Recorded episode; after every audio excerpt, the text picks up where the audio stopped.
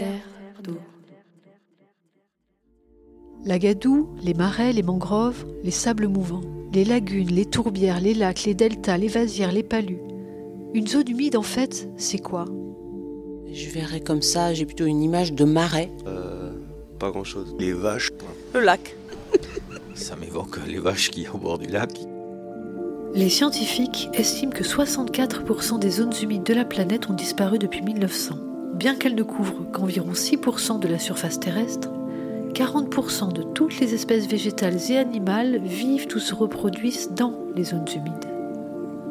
Comment l'homme a-t-il appris à vivre dans ce milieu a priori hostile et en constante évolution? Quels enjeux représentent-elles à l'heure du réchauffement climatique, de l'urbanisation massive et de l'écotourisme?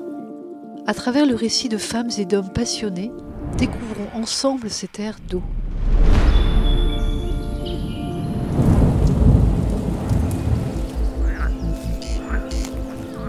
Les loutres sont restées très très longtemps absentes et maintenant elles reviennent. On aimait beaucoup notre pays. Narandis sera-t-il la capitale du pétrole français? Donc c'était une forêt humide. Pays des Landes.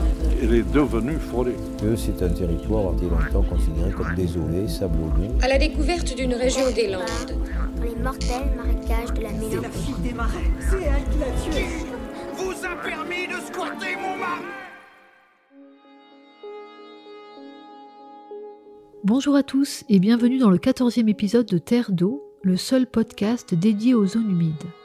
Je suis ravie de vous retrouver cette semaine encore. Je m'appelle Lorraine et partage votre passion pour ces écosystèmes cruciaux pour la préservation de notre environnement.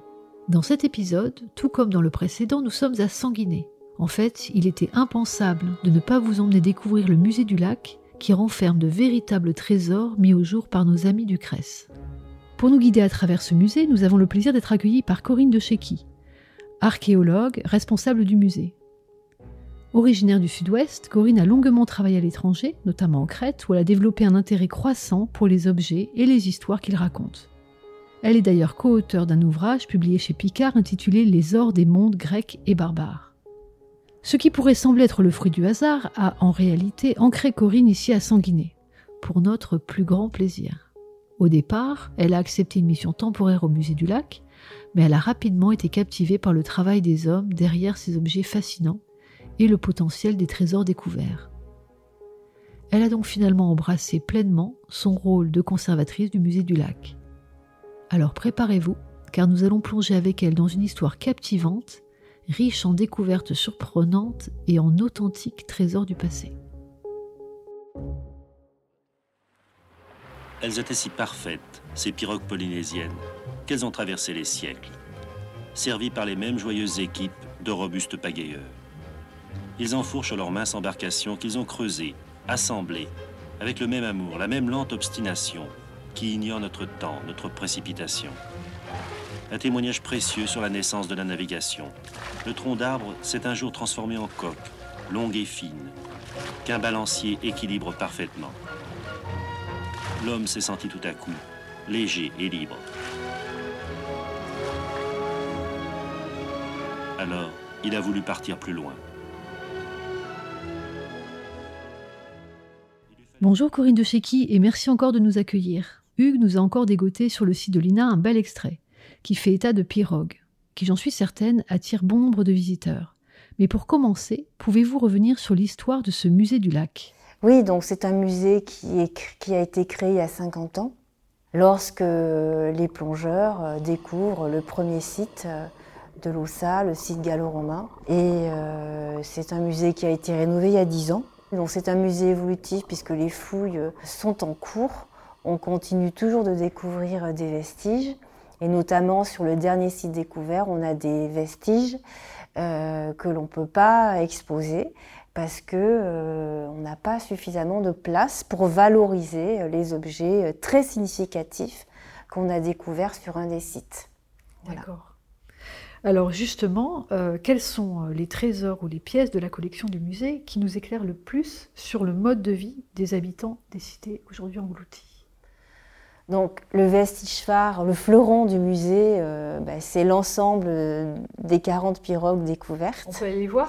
Oui, tout à fait. Donc elles sont euh, conservées dans la troisième salle du musée. Il y a trois salles au musée. Le parcours est chronologique et thématique.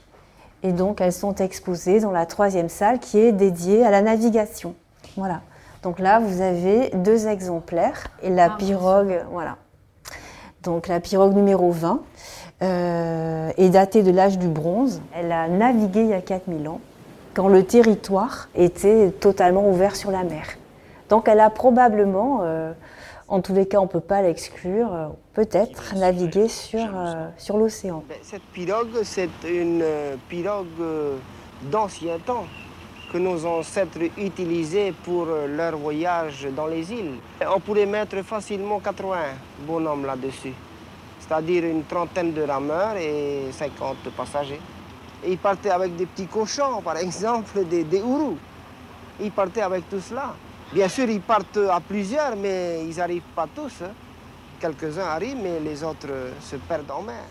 Donc euh, il y a, on a deux groupes de pirogues. On a des pirogues qui font plutôt euh, 10 mètres de long et d'autres euh, plutôt 5 mètres de long et qui avaient sans doute des fonctions différentes. Alors qu'est-ce que ça nous dit justement sur euh, le mode de vie euh, des, des habitants de l'époque Ben, Ça nous dit que c'est, on avait des populations qui étaient tournées vers les activités en lien avec l'eau. Voilà. Alors lesquelles, on n'a pas les, les- les indices euh, pour valider lesquelles exactement, mais on peut fortement supposer que ces pirogues servaient à naviguer euh, sur le lac, euh, les rivières, et on a mené une expérimentation en refabriquant une pirogue à l'identique d'une pirogue archéologique pour faire des essais de navigation sur l'océan. C'est le CRES qui a mené cette expérimentation. L'archéologie expérimentale est une discipline de l'archéologie qui sert à, euh, à aller plus loin euh, sur... Ou à euh, valider des voilà, hypothèses c'est ça, à valider des, pas à valider des hypothèses, mais à ouvrir des pistes de réflexion. D'accord. Voilà. Donc euh, cette expérimentation a montré que on pouvait euh, effectivement aller sur l'océan avec ces pirogues. C'est sûr que pour passer la barre euh, en certaines périodes, on peut imaginer qu'il faut quelques, quelques rameurs hein, sur ça. une pirogue comme ça, d'où la longueur sans doute aussi. euh, Exactement. ouais. Donc là, vous venez nous présenter une des pièces maîtresses du, du musée qui est impressionnante. Mais euh, qu'est-ce qui surprend le plus les visiteurs quand ils découvrent le musée? En fait, c'est l'ensemble, c'est l'ambiance. C'est drôle parce que je vois beaucoup de visiteurs entrer au musée euh, un peu à reculons. Déjà, quand on est devant le musée, c'est un petit bâtiment qui est euh, replié sur lui-même. Euh, les visiteurs souvent cherchent l'entrée et donc entrent dans ce musée à reculons. On leur a dit qu'il fallait le visiter et en fait, euh, dès l'entrée, ils sont accueillis par une fresque murale géante, une maquette géante, des vitrines avec une lumière tamisée, de magnifiques objets. Donc ils sont tout de suite sous le charme, sous le charme et donc bah, la visite elle est gagnée quoi. Donc ils sont euh, voilà, ils sont surpris de la qualité du musée, des objets par rapport au fait qu'on soit un tout petit village en fait. Non, c'est vrai que le contraste est saisissant. Euh, et, euh, mais la qualité euh, de la, la scénographie, de, de l'éclairage et des pièces, évidemment. Voilà. Oui, oui, c'est un musée soigné qui a été réfléchi et les visiteurs le sentent. Ils apprécient la clarté des explications. Euh, ils sont ravis aussi de trouver une personne qui va euh, compléter les informations. C'est très important pour les visiteurs d'avoir un contact euh, physique. Alors il y a des livrets, euh, mais bon, les visiteurs se tournent volontiers vers la personne qui est au musée. C'est un musée convivial euh, où les gens s'attardent. Et c'est un aspect qui, euh, qui est important pour moi, le rôle euh, social, convivial du musée. C'est important. C'est important. On oublie, euh, on, on- on considère souvent les musées comme un lieu de culture, un lieu où on apprend des choses, mais il ne faut pas oublier qu'un musée, c'est aussi un lieu où on passe un moment agréable. Voilà, c'est un moment qui fait plaisir. J'imagine qu'ils s'attardent un peu devant les maquettes, Oui. peut-être Alors, ils adorent la maquette. Donc, euh, c'est une maquette qui a été réalisée par un des plongeurs du CRES et qui euh, illustre les techniques euh, appliquées à la fouille subaquatique. Voilà. Ah, c'est vraiment impressionnant. On a euh, la vie à la surface, énormément de détails, de personnages qui nous expliquent les étapes par lesquelles il faut passer pour euh, situer les objets, établir une carte, j'imagine. C'est ça. je vous invite à, venir le voir de vos propres yeux avec vos enfants. Euh, alors, quels sont les défis auxquels le musée est confronté en termes de préservation et de conservation de la collection? Eh bien, comme, euh, comme on est musée de France, on doit euh, conserver, conserver. Et le musée a lancé son projet de restauration. vous allez remarquer que des objets manquent dans les vitrines ah parce que le projet de restauration de l'ensemble des objets en métal a été lancé en 2018. C'est une campagne pluriannuelle, donc un projet qui est phasé. Donc euh, là, il y a des objets qui manquent parce qu'ils sont en restauration en laboratoire. Il y a un lot qui est en préparation, un qui va passer en commission et un autre lot qui va revenir. Donc euh, le musée est ouvert d'octobre à, mars euh, uniquement sur réservation.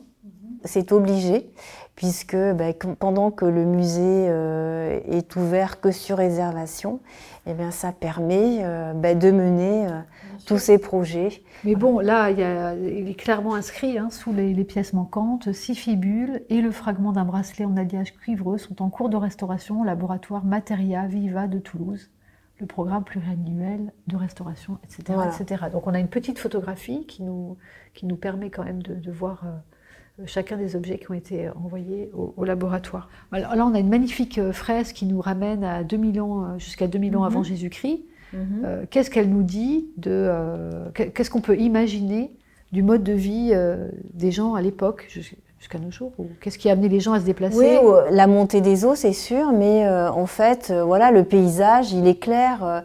Il y a une trilogie, bah, l'eau, euh, la forêt. Euh, Donc la forêt, elle était, on, peut imaginer qu'elle était euh, identique ou les, essences étaient différentes à l'époque? C'était des... C'était des essences similaires. il, y a des, il y a eu un diagramme palynologique qui a été effectué qui montre qu'il y avait des essences diversifiées, que le pain existait. Ce qui est intéressant, c'est que les hommes, sur plus de 2000 ans, ont cherché à occuper ce territoire alors que l'eau montait et que ça impliquait pour eux de devoir se déplacer, être en outil. Donc on peut supposer que c'était un territoire euh, intéressant, favorable, original pour eux et en tous les cas stratégique. Et euh, donc ce sont des hommes qui vivent dans un mosaïque de paysages, donc l'eau, euh, la mer, la rivière, pour les ressources nourricières, sans doute aussi le contact, il les échanges. ils vivaient plutôt au bord de, la rivière Les hommes euh, s'installent au bord de la rivière. Il y a 4000 ans, cette rivière, elle s'écoule dans l'océan. Mhm. Donc c'est des hommes qui, s'installent vraiment dans un milieu totalement entouré par l'eau et qui sans doute euh, ont des activités tournées vers les activités en lien avec, euh, avec l'eau que ce soit la mer, la rivière. Donc euh, ils sont au milieu de la forêt. Bon, la forêt c'est une ressource nourricière et donc il y a la lande hein, quand même euh, qui, permet, euh, leur permet d'installer leur village. Et alors après la clairière, parce qu'on aime bien l'espace chez nous, nous sommes des pays de, de, de vastes perspectives, de grands espaces. Nous ne sommes pas nus comme la mer. Il faut quelque chose qui nous meuble l'œil. C'est la forêt. Mais il faut être fou pour monter sa maison en pleine forêt sans avoir abattu les arbres autour à cause du feu.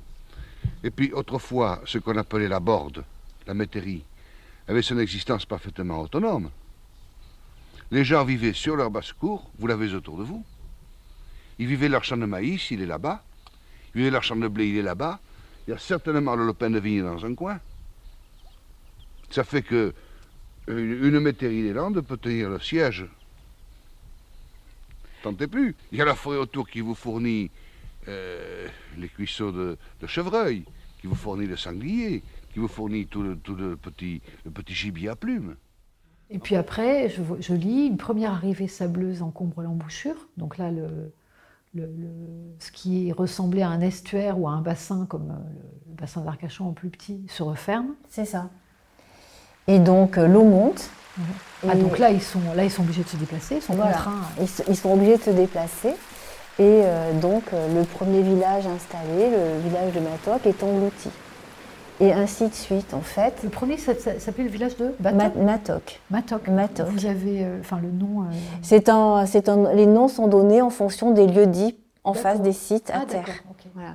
Sauf le nom de l'Ossa, qui est le nom latin. Qui était répertorié dans les cartes. anciennes. Voilà. Et donc les hommes, en fait, euh, viennent s'installer au cours du temps à l'embouchure de cette rivière, qui recule euh, de plus en plus vers l'intérieur. Il y a 4 kilomètres entre le, le site le plus récent et le plus ancien. Et euh, ces 4 kilomètres correspondent à l'embouchure de la rivière qui recule et euh, les hommes qui reculent avec. Et donc ils ont, ils ont, ils se sont déplacés sur 2000 ans. Oui. Ils se sont déplacés 1, 2, 3, 4, 5 fois. Oui, c'est ça. D'accord. C'est ça. Donc euh, euh, tous les tous les 300 ans. Oui, ça s'est pas fait si linéairement, Oui, mais voilà. Donc voilà, c'est ça qui est, c'est ça qui est, euh, qui est original, ce qui fait que sur 4 km, on a un concentré d'histoire, on a une occupation continue sur euh, plus, plus de 2000 ans, et donc on a un concentré d'histoire et un concentré d'archéologie, puisque ces villages sont attribués à des périodes chronologiques distinctes, les unes des autres, qui se suivent. Donc on a une attestation euh, des grandes périodes archéologiques entre 2000 et, euh, et l'époque gallo-romaine. Et ça, c'est vraiment euh, très original. Ah oui.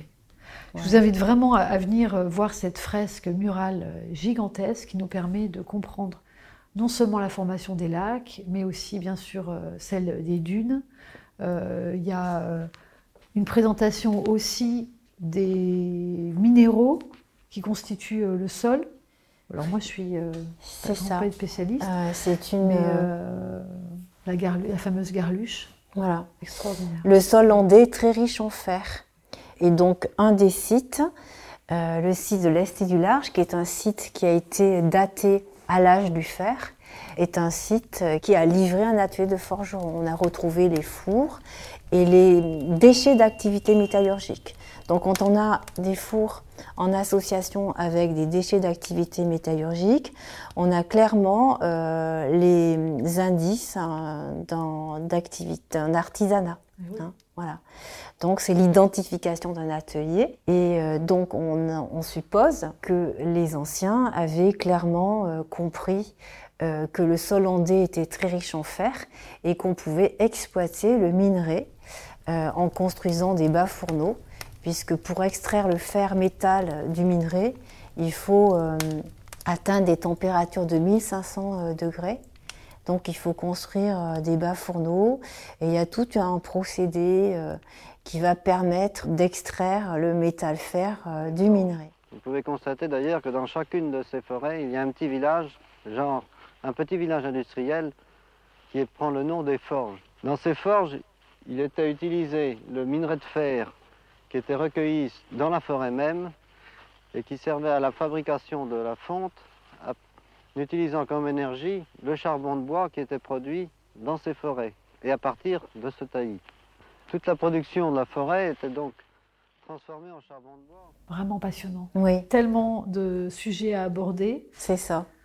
Et là, vous avez tout un pan sur la bio- biodiversité actuelle. Donc en fait, ça, ça a été, comme on est musée de France, quand le musée a été rénové il y a 10 ans, euh, il a été, en plus de l'archéologie, élargi dans ses thématiques.